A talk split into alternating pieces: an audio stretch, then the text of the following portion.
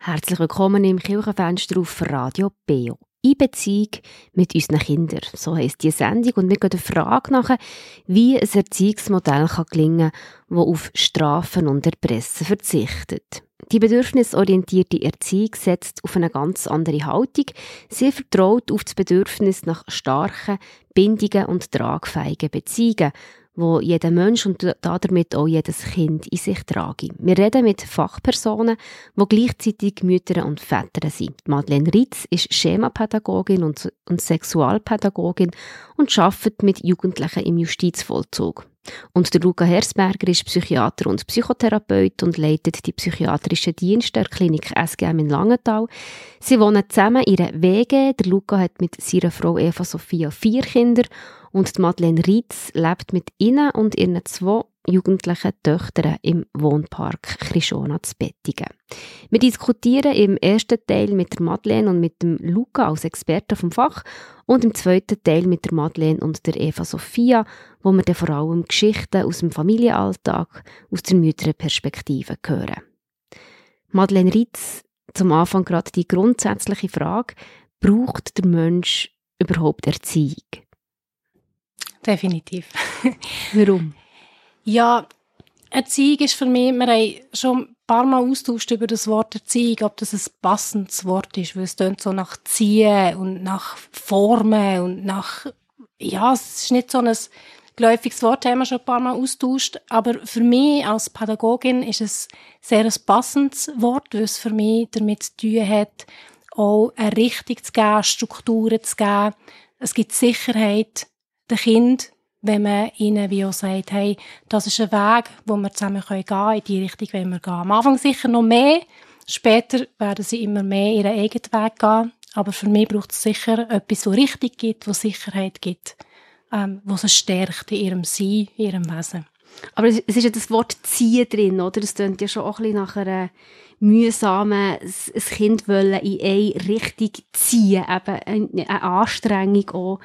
Und viele reden ja davon, ja, von Erziehung werden wir gar nicht mehr reden, wenn wir von beziehungsorientierter, bindungsorientierter oder eben, wie du sagst, bedürfnisorientierter ist jetzt für dich eher ähm, der Ansatz, den du willst, mit dem gehen Ist es nicht gescheiter, wenn wir von Begleitung reden, als Erziehung? Nein, für mich, mir persönlich ist in Erziehung schon etwas drin, wo eben auch mit Grenzen geben und Weg vorgeben ähm, zu tun hat. Ähm, ich arbeite eben mit den Jugendlichen im Strafvollzug und dort begegne ich vielen jungen Männern vor allem, die keine Grenzen erlebt haben. Also mhm. die sind so ein bisschen außer Rand und Band. Und ich sehe schon in meiner Rolle als Mutter, dass ich den Kind einerseits sicher viel Freiraum gebe und gleichzeitig erlebe ich es immer wieder, dass dort, wo ich Grenzen setze, dort, wo ich Struktur setze, ähm, dort wächst auch Bindung, Beziehung. Und für mich ist es nicht nur negativ ähm, behaftet, wenn ich von Erziehung rede, weil es am Anfang aus meiner Sicht viel braucht, Rahmen geben, Sicherheit geben. Mhm. Luca, wie ist für dich äh, aus der Perspektive, zuerst mal als Vater, jetzt gar nicht unbedingt als Fachperson, wie bist du an das Thema Erziehung hergegangen? Ist das etwas gewesen, wo, wo dir leicht fällt, wo du eine klare Vorstellung schon hast, oder ist das etwas, wo sich auch immer wieder formt und verändert? Also für mich ist es etwas sehr Dynamisches. Ich, ich lerne sehr gern und ich glaube, das nächste Mal bin ich als Vater irgendwo von dem ausgegangen, was, was ich selber kennengelernt habe und das, was ich selber schon hinterfragt habe und, und für mich wie neu ähm, gewünscht hat. Und ich habe über die Zeit jetzt, wo wir älter sind, oder wir sind seit 13 Jahren älter, ähm, verschiedene Sachen kennengelernt, mir auch beruflich noch mehr weiterentwickelt, eben auch im, im Zusammenleben mit der Medi und im Miteinander überlegen, wie können wir für unsere Kinder möglichst als hilfreiche Eltern irgendwo ähm, zur Verfügung stehen. Ähm, dort hat sich ganz viel für mich nochmal verändert und entwickelt. Vieles würde ich heute ganz anders machen, als wir es ganz am Anfang als Eltern gemacht haben. Und ich glaube aber, das Lernen dürfen, das ist ja, glaube auch ein, wichtiger Teil, auch als Eltern, aber auch für die Kinder, dass sie dürfen wachsen und lernen. Und ich glaube, das ist wie ein Teil von unserem Weg, den wir haben. Vielleicht noch eine äh, Bemerkung zum zum Begriff Erziehung, ich, ich finde ich glaube, in Deutsch haben wir nicht einen viel besseren Begriff. Ich glaube, Erziehung und Beziehung ist sehr noch benannt, auch vom Wort, was noch gut ist.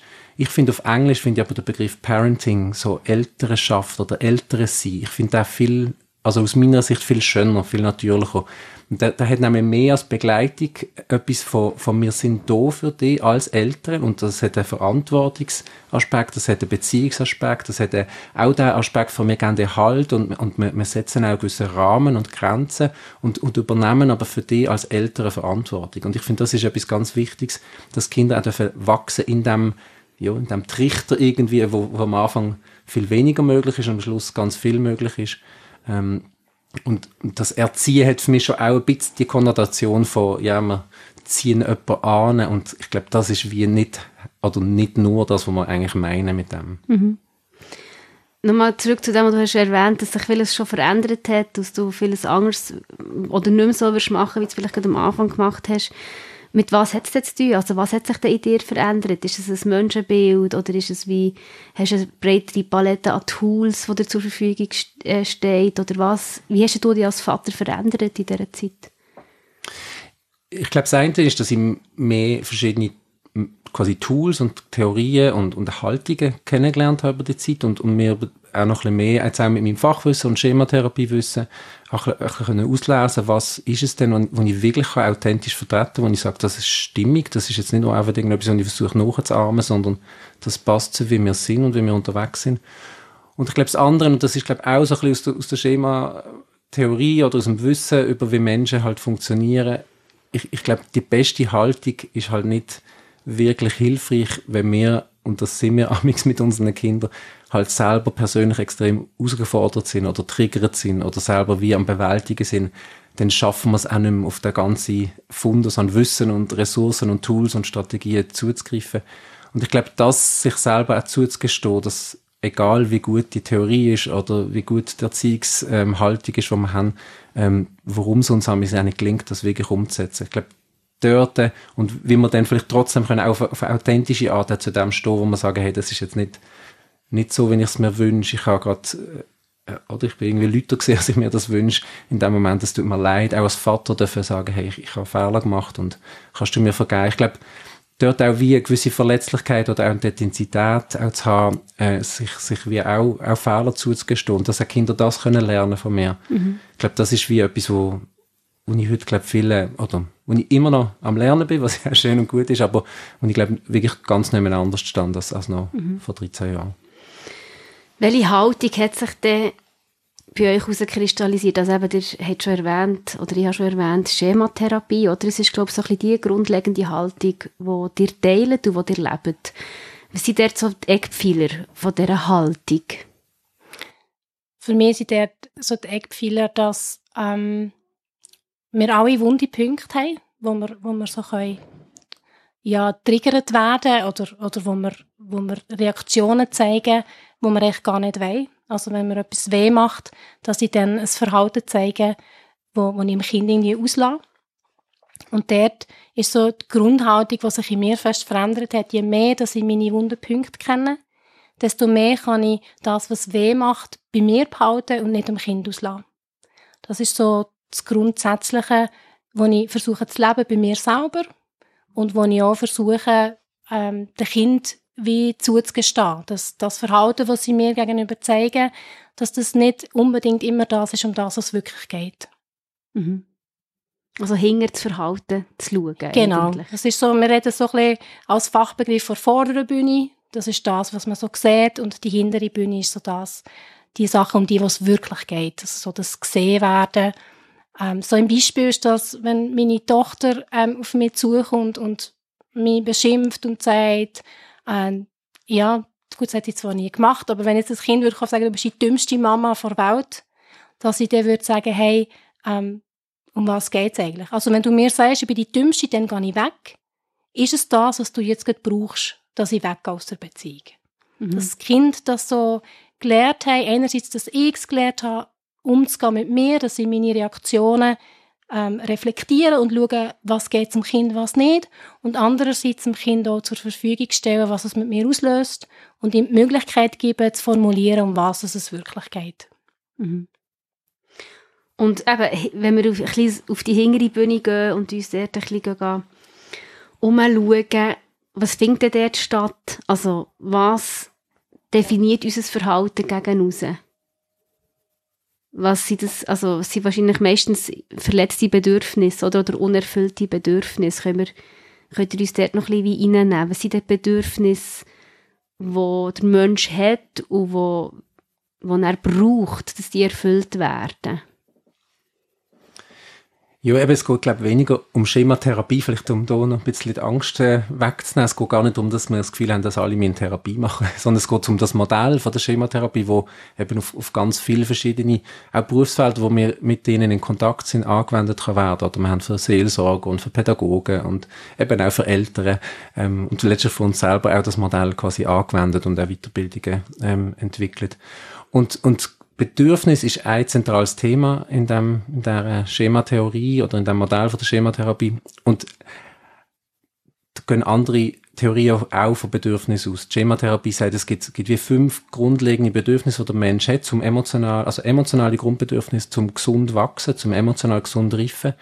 Und ähm, von diesen fünf sind die ersten zwei oder die ersten drei vielleicht ähm, quasi ganz grundlegend wichtig und die, die, die anderen aber auch relevant. Und dort geht es eben nicht nur um Bindung. Ähm, Bindung ist dort das erste und das wichtigste Grundbedürfnis. Und das soll unbedingt adressiert werden. Also Bindung, dass, dass man gesehen wird, dass man einen Halt hat, dass man in Beziehung ist, dass man verbunden ist, dass man Wertschätzung, Zugehörigkeit oder jemand, der vertrauenswürdig ist, der da ist für einen. Also Bindung ist auf jeden Fall ganz zentral und wichtig. Aber als zweites ist eben eigentlich fast gleich wichtig ist auch die Autonomie. Und damit verstehen wir, oder darunter verstehen wir auch, dass, dass Kinder sich dürfen entfalten und auch herausfinden, was kann ich denn, in was bin ich gut.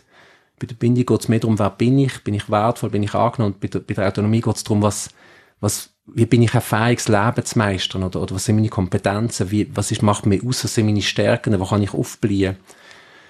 Also, Bindung, Autonomie und dann als drittes die Grenze. Das ist eben der Medi ihres Lieblingsthema. Und das merkt man auch, das ist wirklich etwas ganz Zentrales und Grundlegendes und auch spannend, sich das so zu vergegenwärtigen, dass, dass Kinder auch Grenzen brauchen. Oder weil meine Freiheit, was ja Autonomie auch beinhaltet, hört ja spätestens dort drauf, wo deine Grenzen anfangen. Und wenn mhm. wir das als Kind nicht lernen, ist dann später schwierig und im dümmsten Fall landet man dann bei der Medi im Untersuchungsgefängnis, weil man es nicht geschafft ja. hat, ähm, die Grenzen, die halt im Leben vorhanden sind, auch, auch wie auszuhalten und zu respektieren. Also darum ist Grenzen und Grenzen aushalten und mit dem umgehen, mit dieser Begrenzung vom Leben auch etwas ganz, ganz Grundlegendes.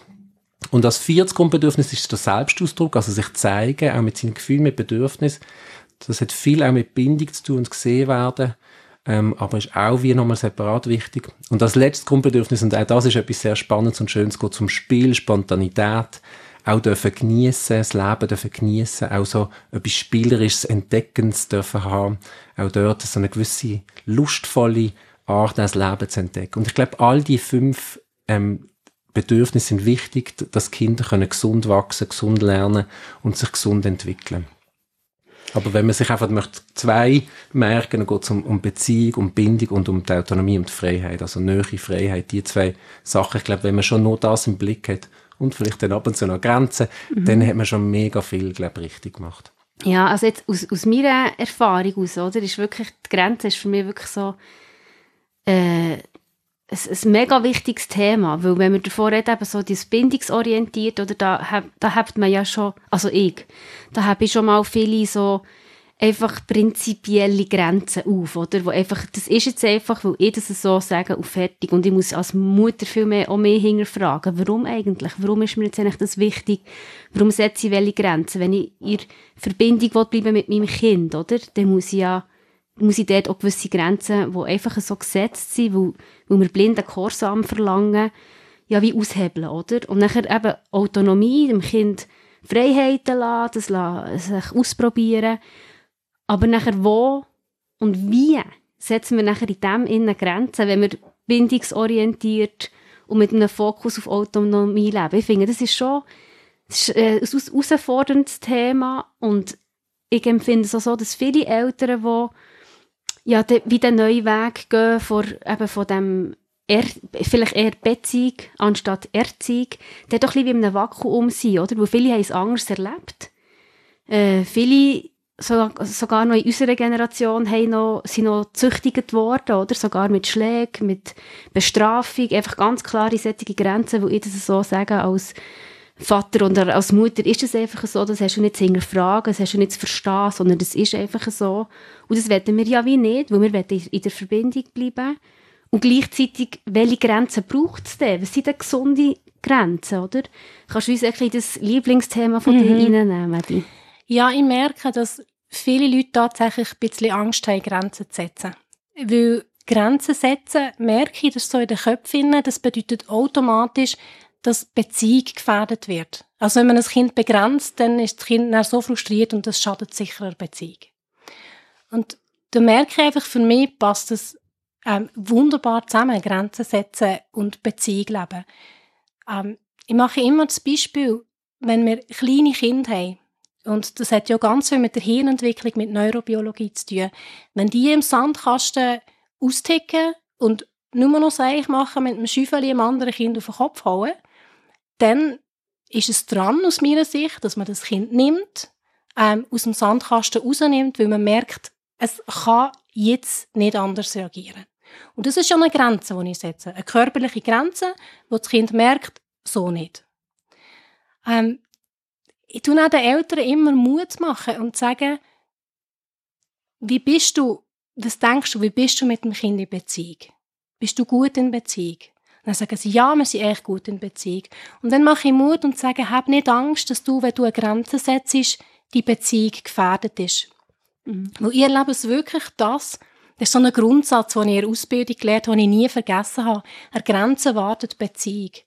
Also Kinder lernen durch die Grenzen tatsächlich auch, dass ich verlässlich bin, ähm, dass ich unterstütze, dass ich helfe, dass ich Rahmen gebe, wo Sicherheit gibt. Und natürlich müssen wir darüber reden, wie setzen wir Grenzen. Was ist eine adäquate Grenze? Warum setze ich eine Grenze? Und wie setze ich die Grenze um? Aber ich finde, Kinder, die keine Grenzen gesetzt bekommen oder wo man Angst hat, Grenzen zu setzen, denen fehlt Sicherheit und Struktur. Das ist wie beim Autofahren. Wenn es auf der Autobahn keine Leitplanken hat, keine Linie hat, würde jeder fahren, wie er will. Und das kommt nicht gut. Mhm. Ja, Luca, was ist für dich, also jetzt in Erziehung mit deinen vier Kindern, ähm, wie gehst du dort vor, eben, wenn du jetzt merkst, okay, da zeigt sich das Verhalten von deinen Kindern auf der vorderen Bühne, ähm, gehst du nachher die, die fünf Bedürfnisse durch? Also checkst du ab, ja, ist Bindung da, oder braucht es Autonomie, oder ähm, braucht es Grenzen, oder wie, wie kann ich mir das vorstellen? Wie läuft die bedürfnisorientierte Erziehung in einem Konfliktfall in dir ab? Also das ist so ein bisschen Grundsatz rein von dem, was auf der Vorderbühne läuft, also wie sich das Kind verhaltet, auf eine, auf eine Art, wo vielleicht auch nicht eben in dem Moment passend ist oder, oder hilfreich ist. Rein vom Verhalten kann ich eigentlich ja noch nicht aufs Bedürfnis schließen, weil hinter da kann ja irgendetwas quasi gerade ungut sein. Aber ich glaube, der Grundsatz von, aha, das Kind verhaltet sich auffällig oder auf eine Art, die nicht passend ist oder nicht hilfreich ist, nicht zielführend, nicht, nicht äh, beziehungsfördernd, dass ich dann daran denke, aha, wahrscheinlich ist hinter dran gerade etwas los. Es macht irgendetwas weh, es ist irgendein Gefühl, irgendein Bedürfnis im Moment gerade vorhanden, wo, wo es sich lohnt, dort anzuschauen. Und das kommt ein bisschen darauf an, wer alt das Kind ist und in was für einem Zustand das Kind ist. Bei gewissen kann man, kann man nachfragen, hey, wie geht's da gerade, was ist gerade los? Und kann dann auf dem näher kommen, was, was, was für Gefühle, was für Bedürfnisse sind vorhanden. Und andere Kinder, wenn sie außer Rand und Band sind oder, oder auch vielleicht noch kleiner sind und einfach nicht in der, in der Lage sind, so eine Frage, wo ja schon ganz viele Fähigkeiten und, und auch ähm, Wissen irgendwo voraussetzt, ähm, zu beantworten, ich glaube, dann muss man wie schauen, also was braucht es, dass es nicht eskaliert, also dass nicht andere Kinder zu Schaden kommen oder das Kind selber zu Schaden kommt. Braucht es tatsächlich so etwas wie halt das Kind aus dem Sandkasten nehmen ähm, und dass es wie ein bisschen, so ein bisschen sich kann beruhigen oder so cool down ähm, oder braucht es irgendetwas anderes. Ähm, ich finde tatsächlich, das sind die herausforderndsten Momente in der Erziehung und das ist auch dort, was, was am schnellsten passiert, dass ich als Vater wie auch, auch wie mit meinen eigenen Muster irgendwo triggert bin. Oder wenn, wenn Kinder sich zum Beispiel am, am Esstisch oder alle durcheinander schwätzen und schreien und singen, dann merke ich, das ist, ist für mich unangenehm. Ich, ich, ich, ich wünsche mir, dass wir miteinander ähm, so schwätzen, dass man kann irgendwie Gespräche führen mit Kindern oder Erwachsenen, aber dass man einander wie auch ein bisschen ähm, hört und wahrnimmt. Und, und wenn ich dann nicht gehört wird mit dem, dass mir das wichtig ist, kann das bei mir ja, das Muster, ich werde nicht ernst genommen, ich werde nicht gesehen, quasi triggern. Das ist das häufigste Schema oder emotionale Vernachlässigung. Das kennen wahrscheinlich die meisten bei sich mehr oder weniger auch. Und wenn ich dann aus dem aus dieser Not heraus reagiert, dass ich nicht gesehen werde und, und, und aus dem dann bewältigen, dann bin ich schon sicher auf dem falschen Dampfer, weil dann kann ich nicht mehr eine konstruktive, ähm, weitblickende Art äh, intervenieren, sondern bin nur, bin noch dran, ähm, mich selber quasi zu schützen. Und das ist mhm. nicht zielführend, das hilft den Kindern auch nicht wirklich. Es hilft den Kindern allenfalls, wenn ich nachher sage, hey, das ist von mir nicht, nicht wirklich äh, korrekt gewesen und es tut mir leid, dass ich, dass ich dort unpassend reagiert habe. Aber wenn es mir gelingt, zu sagen, hey, schau, ich fühle mich nicht ernst genommen, jetzt gerade so, ähm, und ich wünsche mir, dass wir am Tisch miteinander so reden, dass wir einander können hören und verstehen, ähm, dann kann es den Kindern vielleicht mehr gelingen, dass, dass man auf das eingehen mhm. Also das heisst, es gibt Momente, wo es uns ja gelingt, oder? Wo, wo wir es, yes, das habe ich jetzt gut gemacht, aber es gibt auch immer wieder die Momente, wo wir eben aus irgendeiner eigenen Verletzung aus, aus einer Prägung aus, aus einer Ohnmacht aus, aus einer Überforderung aus handeln, wie wir eigentlich als Eltern nicht wollen handeln. Und was denn? Also, was, wenn, wenn ich zu laut werde, wenn ich ein Verhalten an meinem Kind zeige, wo ich genau weiss, ah, das hat jetzt so etwas angerichtet, was für, für mein Kind und seine Entwicklung nicht schön ist. Was mache ich denn als Eltern? Ja, also grundsätzlich ähm, brauchen beide dann mal Zeit. Also es ist auch so ein bisschen, neurobiologisch weiss man, dass das Hirn etwa 20 Minuten braucht, dass man wieder runtergefahren ist. Dann braucht es, oder was ich aber brauche, wenn ich so angespannt bin und meine Kinder wirklich mich so wütig machen, dann bin ich so der Typ, wo er ihnen aufzählt, was sie alles nicht gemacht haben, jetzt noch müssen und jetzt vorwärts und dann wird die Liste immer länger, so. Ähm, und dann eben, meistens eskaliert es dann und jemand geht weg oder sagt, du hast Kind wollen oder was auch immer, einfach so ein bisschen die Art. Und dann braucht es einerseits brauche ich ein bisschen Zeit, andererseits braucht es Bereitschaft von mir selber herzuschauen, hey, um was geht es bei mir jetzt gerade. Mhm. Also ich muss mir dann überlegen, was ist jetzt der Punkt gewesen? und meistens geht es darum, eben, wie der Luca schon gesagt hat, dass ich mich nicht gesehen fühle. Also es sind so Beispiele, ich komme heim nach dem Arbeiten, äh, die Abwaschmaschine habe ich liebevoll am Morgen noch ausgeräumt, ich komme heim und alles dreckige Geschirr steht oberhalb vor der Abwaschmaschine, obwohl es ja eigentlich leer wäre. Ich hatte einen strengen Tag, gehabt, sehe das und finde, hey, ihr seid seit zwei Stunden heim, ähm, das dreckige Geschirr steht oben dran, ich mache so viel, ich bin müde, auch immer nicht mehr. Und dann, dann geht's mhm. los und dann, weil ich ja Teenager-Mädchen habe, geben die die auch zurück, dementsprechend. Und wenn ich mir dann Zeit nehme und mir überlege, hey, um was geht, dann merke ich so, ja, ich, ich fühle mich nicht gesehen, ich fühle mich irgendwo im Stich gelassen, ähm, fühle mich ausgenützt. Und wenn ich mir bewusst werde, dass das eigentlich gar nicht mit meinen Kindern zu tun hat, dass ich mich so fühle, sondern dass es so Muster sind von früher, von Geschichten, die ich erlebt habe, dann kann ich mich regulieren, kann runterfahren und dann tun wir es so handhaben, dass ich zu ihnen gehe, ähm, mich entschuldigen und Vergebung bitten. Das ist so etwas, was wir von klein eigentlich trainiert haben, dass wir nicht nur Entschuldigung sagen und dann erklären, warum wir so gehandelt haben, sondern tatsächlich einfach um Vergebung bitten. Und dann versuche ich, ähm, bei ihnen zu erklären, was bei mir abgegangen ist. Dass das in mir auslöst, ähm, dass ich mich nicht gesehen fühle, aber dass das in keiner Weise meine Reaktionen rechtfertigt. Und das ist eigentlich eine gute Art, ähm, Kinder lernen viel so. Also ich glaube, das, was dem Kind schadet oder wo würde schaden, ist, wenn man die Situation nicht auflöst. Wenn man mhm. einfach sagt, äh, wir haben einen Streit und es sind böse Worte gefallen und so lässt stehen. Aber ich mache die Erfahrung, all das, was man klärt, auch wenn es noch so schlecht war, birgt eigentlich die Chance, dass dort wieder Beziehung daraus entsteht. Mhm. Für uns war auch ein Vorteil, dass wir tatsächlich oft als drei Erwachsene mit unseren Kindern unterwegs sind, dass wir schon lange mit der Medi auch unterwegs sind, auch in Ferien zusammen sind und wirklich so einzelne Schlüsselmomente auch mit den Kindern gehabt. Gerade im Moment, wo wir selber überfordert sind oder überfragt oder wie gerade nicht mehr weiter gewusst haben, was machen wir jetzt mit dem Kind, dass wir wie jemand Drittes, wo unsere Kinder auch gut kennt und auch gern hat und wo aber wie mehr Spielraum zur Verfügung hat in dem Moment und, und kann, kann irgendeine Empfehlung oder eine Unterstützung anbieten.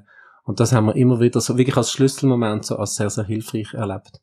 Und ich finde auch, also auch im partnerschaftlichen Konflikt, ich glaube, die, die Pausen oder wenn man so in der Enge drin ist, wenn man triggert ist, dann nicht noch weiterzumachen und es wollen dann gerade noch lösen, sondern wirklich kurz Abstand, Pause und die 20, 30 Minuten zu haben, bis man wieder, wieder mehr Spielraum hat, das ist auf jeden Fall sinnvoll. Und wenn man das eben nicht hat, auch ein paar andere zu fragen, hey, was, was, was soll ich jetzt gerade machen? Oder auch um Hilfe fragen. Ich glaube, dass man immer wieder mal selber anstehen ist, wie, das gehört wie zum Leben dazu. Und ich glaube, es ist gut, uns das selber einzugestehen und dann auch um Hilfe zu fragen, zu sagen, hey, was, was willst du jetzt machen? Ich komm, weiss gar nicht, wie weiter. Mhm.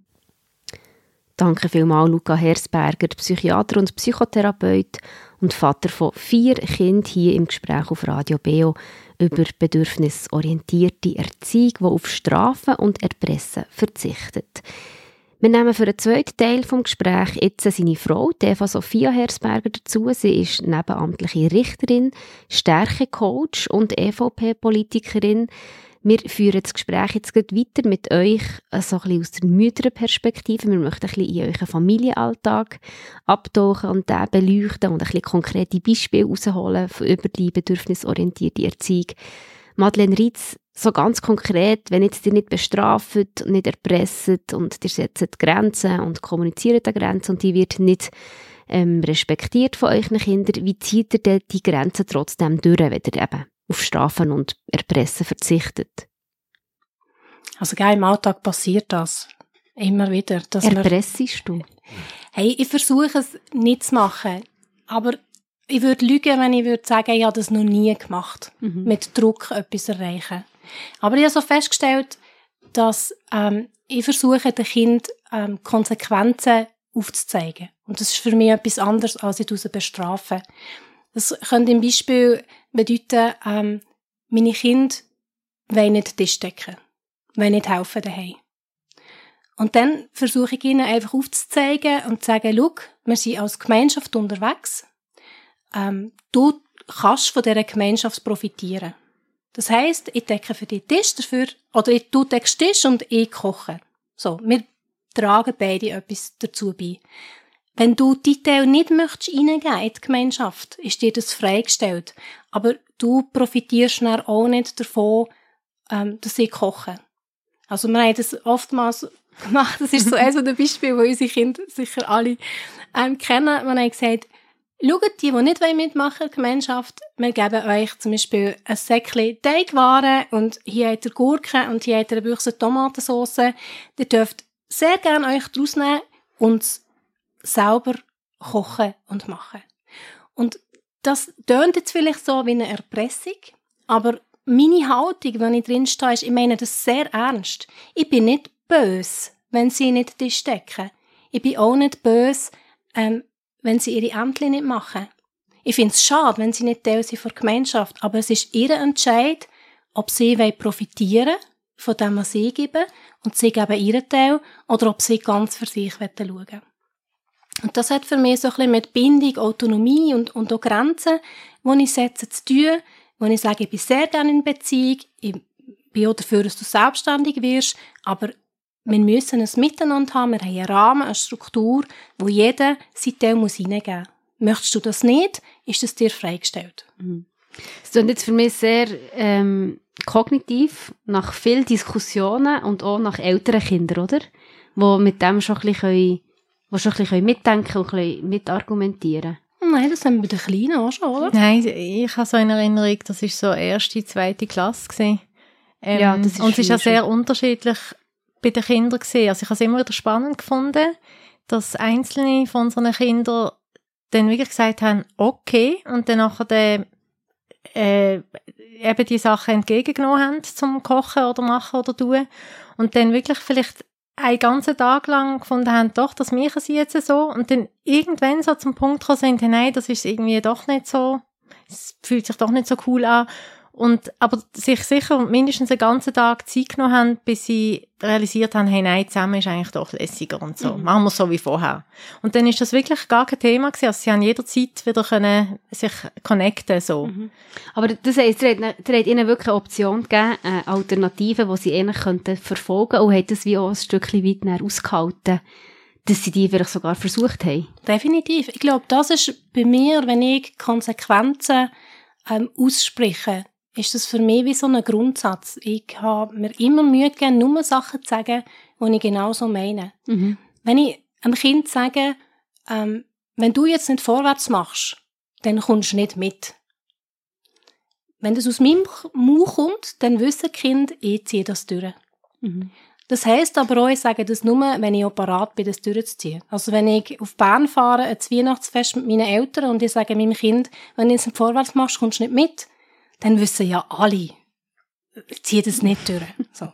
Und das ist so einer von meinen, einer von meinen Grundsätzen, die mir sehr wichtig sind. Was ich sage, das meine ich so und ich versuche es nicht aus einer Verletzung heraus zu sagen, mhm. sondern wirklich Sachen auszusprechen, die ich dann auch durchziehen kann. Und das haben meine Kinder gelernt und das funktioniert eigentlich relativ gut. Und es ist dir nie passiert, dass du etwas hast als Konsequenz, als Konsequenz androht, wo dann nicht hast können durchziehen Was heisst nie? Also perfekt, perfekt ist niemand. Und was machst du denn dann? Wie räumst du es auf? Da bin ich im Kontakt mit den Kindern ähm, und versuche, wie zu sagen, schau, jetzt habe ich etwas gesagt, das ich so nicht durchziehen kann. Ähm, ich weiß jetzt gerade nicht, was ich machen soll. Ich muss mir etwas überlegen und dann müssen wir zusammen herausfinden, wie wir weitergehen. Mhm. Mir ist noch etwas ganz wichtig. Also, gerade noch im Anschluss, wir haben es auch schon gehabt, dass wir die Kinder entscheiden was Konsequenz, eine gute Konsequenz wäre. Also, einfach, dass wir die Kinder gefragt haben, was macht das mit euch, wenn das eine Kind einfach nie mithilft beim Abwasch. Und das ist dann ganz interessant gewesen, wie einfach die Kinder selber haben können Feedback geben und einmal zum Beispiel haben wir gefragt, und was, was wünscht ihr euch jetzt als Konsequenz? Und dann ist sie je nachdem gesehen, ja, das ist schon gut, das ist kein Problem und so. Und es ist totale Gnade, ähm, wirklich Thema gesehen und hat mir Gnade walten. Und ein anderes Mal hat es geheißen, das finde ich nicht okay und sie soll jetzt Spaghetti kochen oder er soll jetzt dieses, jenes. Und das habe ich immer sehr hilfreich gefunden, einfach die Prozesse so als wirklich Gemeinschaft zu erleben.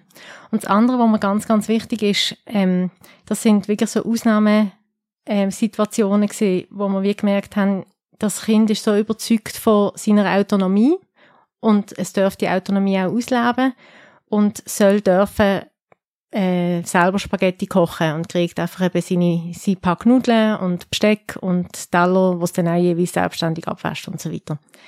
Aber der eine Tag, wo das Kind das ausprobiert hat, haben wir ganz normal, sind wir dem Kind begegnet, haben es lieb gehabt, haben mit ihm gespielt. Also es hat überhaupt nichts zu tun mit irgendwie ähm, es wirklich dann emotional ignorieren oder so. Mhm. Es hat wirklich vollständig dürfen sich ausprobieren in dem, so. Mhm. Das ist so das Ja zur, zum Anderssein von dem Kind. Also ein Kind, wo andere Stärken hat als jetzt voll Beziehungsstärken und das tatsächlich eben ausprobieren mit Tatkraft oder mit was auch immer, ähm, einfach mein, mein volles Ja dazu. Und dort ist mir das bei der Konsequenz und Bestrafen so wichtig, um was geht's mir als Mutter?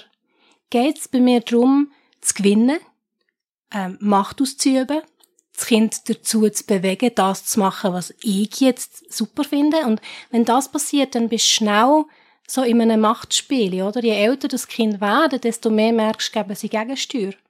Aber je mehr meine Haltung dort ist, ähm, ich lade dich frei, ja, dich gern, und ähm, wenn du dich für das entscheidest, dann, ja, dann mach's. Desto einfacher wird's, ähm, das Kind dort sich auch anvertrauen und das Kind wissen, okay, wenn Mama etwas sagt, dann meint sie es gut. Das ist etwas, was ich den Kindern auch immer gesagt habe, schau, auch wenn du das jetzt nicht verstehst, also wir wissen alle, es gibt Regeln, wo wir Kind in Anführungszeichen zwingen, ähm, etwas zu machen, was Kind jetzt nicht einsehen. Und da ist oft ein Satz von mir, wo ich dem Kind sage, schau, da muss man jetzt einfach vertrauen. Das ist etwas, wo ich als Erwachsene entscheide, vertraue dich an. Ich meine es gut mit dir. Und das finde ich spannend. Was sind das für konkrete Beispiele? Ja, genau, jetzt mit Jacke rausgehen. Im, im, wenn es draussen minus 10 Grad ist. Das Kind findet, nein, es, es ist okay. Mhm. Oder irgendwie in den Finken oder, oder was immer. Oder die Hand geben für über die Straße. Also wir wissen alle, es gibt Sachen, wo wir als Eltern müssen sagen, da funktioniert so. Im mhm. Auto anschnallen. Was auch immer. Und das sind die Sachen, die ich von den Kindern wie auch erwartet habe.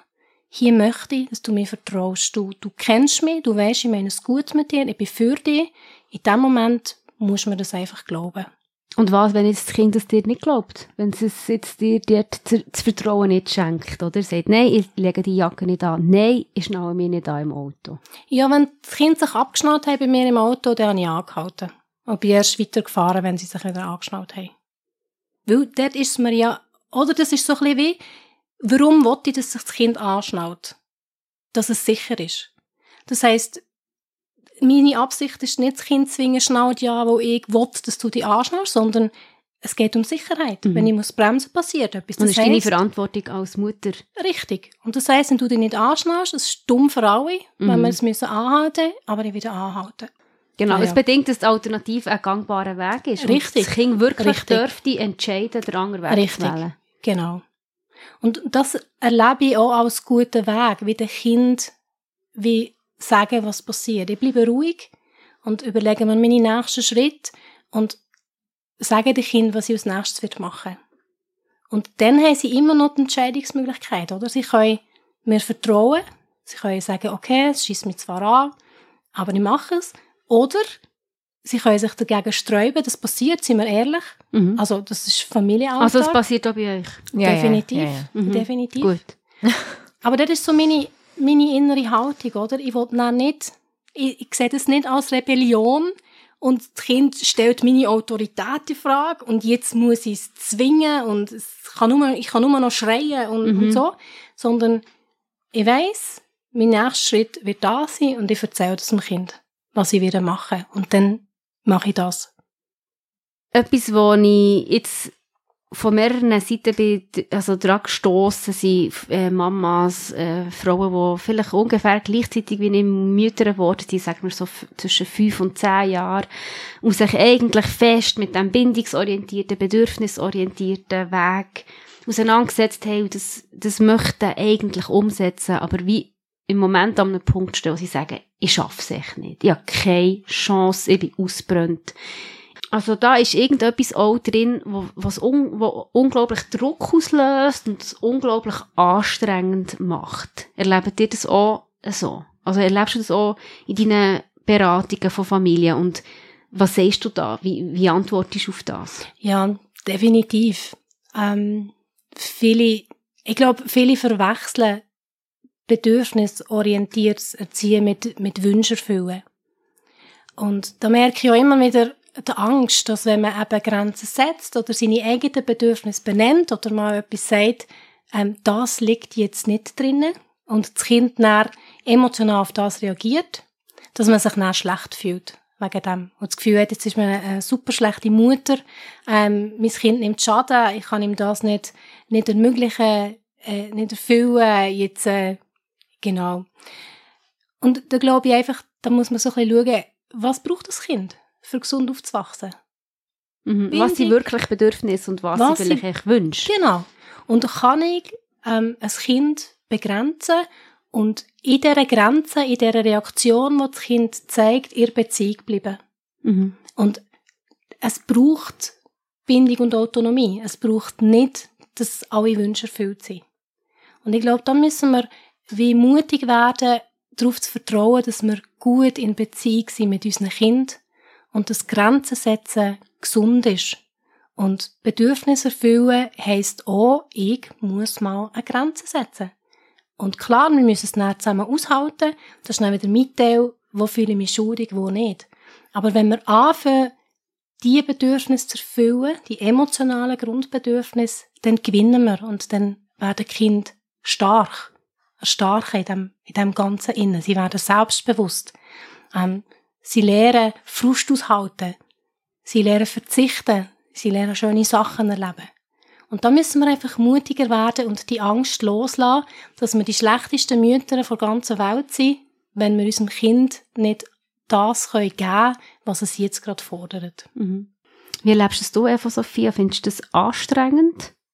Oder findest du es eher eine Entspannung, das bedürfnisorientiert erziehen? Mm. Ich denke, es ist sicher etwas Herausforderndes. Also schon alleine, dass man sich für bedürfnisorientierte Erziehung ähm, interessiert, zeigt ja, dass das dann Mamis sind oder Eltern, die sich sehr auseinandergesetzt haben, sehr dafür interessieren, dass ihre Kinder ähm, Kinderstuben ähm, ja, Erinnerungen bekommen, die vielleicht auch anders sind als die, die sie selber erlebt haben.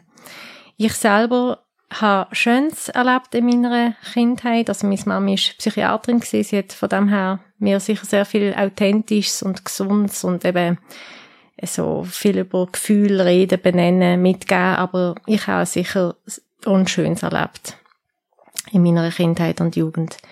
Und dementsprechend bin auch ich zum Beispiel sehr ähm, interessiert daran oder sehr motiviert gesehen, meinen Kindern etwas anderes äh, ja, mitzugeben, mhm. etwas anderes vorzuleben. Und dort habe ich wie so gemerkt, dort stoße ich ziemlich schnell an Grenzen. Also einerseits habe ich eben Angst, dass man mit zu versagen. Und wenn ich, wenn dann die Angst aufblinkt, ähm, oder damit sie eben nicht aufblinkt, schütze ich mich mit einfach ganz, ganz hohen Ansprüchen. Und wenn man dann noch bedürfnisorientiert möchte, der Kinder gerecht werden, kann das dann zu noch mehr Druck im System führen und das kann dann wie einfach wirklich zu viel Druck im System sein. Aber dort ähm, ist mir, glaube wie etwas wirklich mitgegeben worden von meiner Mami. Ich habe selber wirklich jederzeit dürfen sagen, was mich nervt, was ich daneben finde, was ich blöd finde. Und in dem Innen habe ich wie ein Selbstverständnis mitbekommen, wo ich ihr sehr, sehr dankbar bin. Und wo ich auch gegenüber meinen Kindern sage, hey, wenn du jetzt so umschreist oder so laut jetzt singst, das ist mir einfach zu viel. Bitte gang raus, go spielen oder in dein Zimmer oder was weiß ich, aber einfach dort meine persönlichen Grenzen, die sehr vorhanden sind, ähm, zu verbalisieren, zu kommunizieren, was ist mir zu laut, was ist mir zu viel, was ist mir zu wild und dort einfach ein gesundes Miteinander zu finden mit meinen Kindern und dass sie dort wie an dem Modell Mami, Kind ähm, realisieren, aha, das ist eine Beziehung, der darf ich auch Sorge haben. Ich darf meine Mami ernst nehmen. Wenn ich äh, meine Mami klemm oder ihr irgendwie ungeschickt ähm, in, ins Gesicht äh, tätscht, dann tut ihr das weh. Und dort auch wieder zu lernen, aha, äh, meine Freiheit hört tatsächlich dort auf, wo der andere wirklich seine Grenzen hat. Und ich glaube, wenn man sich traut, das wirklich ganz authentisch einfach zu sich zu stehen und das zu leben, als Mami, als Papi, dann kann das dem Kind schon einmal ein ganz ein hilfreiches Beispiel geben an ja, hilfreichen, einfach beziehungsorientiertem Leben und Verhalten. Und das bedingt ja, dass ich als Mutter meine Grenzen auch wahrnehme, oder? Mhm. Dass ich merke, was brauche ich eigentlich und was geht eigentlich in mir ab und was ist mir zu viel und was ist mir zu laut und was tut mir gut und was tut mir nicht gut. Und ich, denke, das ist auch so ein springender Punkt. Jetzt bei vielen Müttern, die ich in meinem Umfeld sehe, auch an mir selber, oder? Dass ich wirklich auch verbunden bin mit mir, dass ich bei, bei mir bin. Und gerade wenn es stressig ist und hektisch und wir so ein bisschen in ein Fahrwasser kommen von nur funktionieren und echt möglichst alles abarbeiten, unsere To-Dos, ist ja Gefahr groß, dass wir wieder Zugang ein bisschen verlieren von, hey, wie geht's mir eigentlich? Was brauche ich eigentlich? Und dort auch wie spät nachher wie Grenzen setzen mhm. oder die Nerven vielleicht auch ein bisschen zu heftig plötzlich setzen, oder? ja. Und sich auch bewusst sein. Aus der Ruhe raus können machen. Das, was du brauchst, ist etwas anderes als das, was ich brauche. Aber was super hochsensibel ist, dem seine Grenzen sind noch immer anders als jemand, ähm, wo emotional ähm, völlig fit ist und es kann nicht zu wild und nicht zu laut sein. Und dort wie auch so zu merken, es gibt nicht ein 0815, wie man erzieht, ähm, was Grenzen sind, was Kinder dürfen und was nicht, sondern es ist ein Beziehungskonstrukt mit Kind, mit Partner, wo man miteinander muss herausfinden muss, wer braucht was und, und wie schaffen wir das, dass die Bedürfnisse von allen in dem Moment ähm, möglichst von allen irgendwo gestillt werden, oder? Ja, und das macht es aber auch so anstrengend, oder? Es wäre manchmal einfacher, es gäbe einfach ein 0815 so und so. Wenn das passiert, dann machst du das. Äh, für, die, für das Verhalten gibt äh, Verhalten die Konsequenz. Das ist ja das, was es einfacher macht, was schwarz-weiß macht, aber wo uns eben auch aus der Beziehung rausnimmt, oder? Ja, ich weiß nicht, ob es einfacher macht, weil schon nur, wenn du uns zwei anschaust, wir ticken unterschiedlich. Und stell dir mal vor, wir müssten genau die gleichen Grenzen bei unseren Kindern umsetzen, die auch nochmal unterschiedlich sind. Das würde es ja eigentlich fast anstrengender machen. Es fängt an bei Zimmerordnung der Kinder. Was ist dir wichtig? Ist dir wichtig, dass das Zimmer aufgeräumt ist oder nicht? Was ist mir wichtig? Und was lehren Kinder? Also müssen wir auch wirklich beide durchsetzen, Kinder, eure Zimmer müssen immer aufgeräumt sein. Mhm. Wenn es mies ist und dies nicht. Mhm. Und darum finde ich eigentlich, es ist nicht grundsätzlich anstrengender, sondern es gibt sehr viel Freiheit. Komplexer ist vielleicht das richtige Wort. Ja, komplexer. komplexer und weniger einfach schwarz-weiß. Aber interessanterweise ist das, glaube ich, für die Kinder noch relativ einfach ähm, zu handeln. Oder sie haben dort wirklich noch so eine, so eine totale ähm, sie saugen das auf wie ein Schwamm, wer tickt wie. Sie können uns auch genau sagen, ähm, ja, bei wem ist was ein schwieriges Thema mhm. oder was ist wem besonders wichtig, mhm. wer ist wo besonders heikel, bis zu den Großeltern. Ich denke, das ist eine riesige Stärke der Kinder, wo sie wirklich, wo wir ihnen auch etwas dürfen zutrauen. Mhm. Ja, es muss nicht, es müssen nicht überall die gleichen Regeln sein. Im Gegenteil, ich glaube, sie lernen viel mehr, wenn sie immer mehr herausfinden, hey, wie tickt mein Gegenüber und wie komme ich mit meinem Gegenüber in Resonanz. Mhm.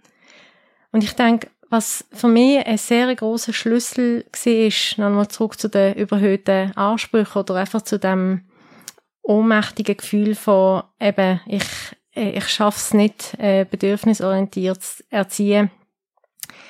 Für mich ist tatsächlich der grösste Schlüssel so der Schema-Gedanke oder Schema-Ansatz, wo mein Mann und ich von Anfang an wie so gesagt haben, hey, und wir stehen dazu, dass wir einfach fehlerhafte Menschen sind. Das haben wir auch, wo wir vor 13 Jahren in der ersten WG gelebt haben, ähm, auch unseren WG-Mitbewohnern immer von Anfang an gesagt, wir machen Fehler und ähm, wenn das von Anfang an einfach offenlegen, auch ein bisschen, wo sind die roten Knöpfe bei uns versteckt, ähm, wo uns ein bisschen zu Überreaktionen führen können.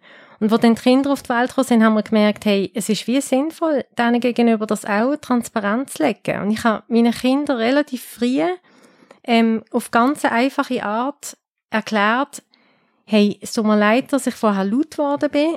Das hat damit zu tun, dass ich irgendwie Angst hatte, dass wir zu Sport kommen und dass dann irgendwie äh, wir wieder heimgehen und der Arzt gar nicht ähm, Zeit hat für uns. Aber das ist meine Angst, das hat mit mir zu tun. Ich bin einfach ähm, nicht perfekt und so haben sie dann relativ bald realisieren, hey, es gibt das System von jeder tut mal überreagieren, jeder tut mal bewältigen, jeder hat mal einfach ähm, seine schwachen fünf Minuten.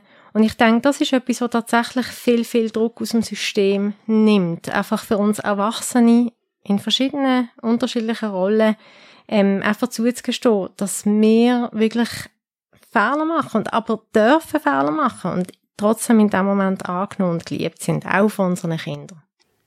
Danke vielmals Eva Sophia Hersberger, Madeleine Ritz für den Einblick in euren Erziehungsalltag. Die bedürfnisorientierte Erziehung also ein Modell, das auf Strafen und Erpressen verzichtet und das Bedürfnis nach Bindung, nach Autonomie und nach Grenzen ins Zentrum stellt. Eine grosse Portion Liebe und Gnade, das wünsche ich auch euch, liebe Zuhörerinnen und Zuhörer, im Gestalten von eurem Familienalltag oder vom Alltag, je nachdem, was das Leben gerade erfordert. Die ganze Sendung könnt ihr nachhören auf kibeo.ch. Dort findet ihr auch ganz viele andere Sendungen zum Nachhören über Themen rund um den Glauben und um die Kirche. Die Kirchensendungen gehen weiter mit dem Gottesdienst, der am Sonntagmorgen am 9 Uhr ausgestrahlt wird aus der reformierten Kirche Frutigen. Und nächsten Dienstagabend gibt es wieder ab der Nacht das Kirchenstübli mit Nachrichten rund um die Kirche in der Region Und ab der 9. nächsten Dienstagabend gehört ihr wieder zu Radio Beo Kirchenfenster. Dann stellt Lisa Sprecher die aktuelle Frage im Hinblick auf die Klimakrise. Dürfen wir noch reisen? Mein Name ist Sarah Maria Graber. Danke vielmals fürs Zuhören und einen schönen Abend. Adieu miteinander.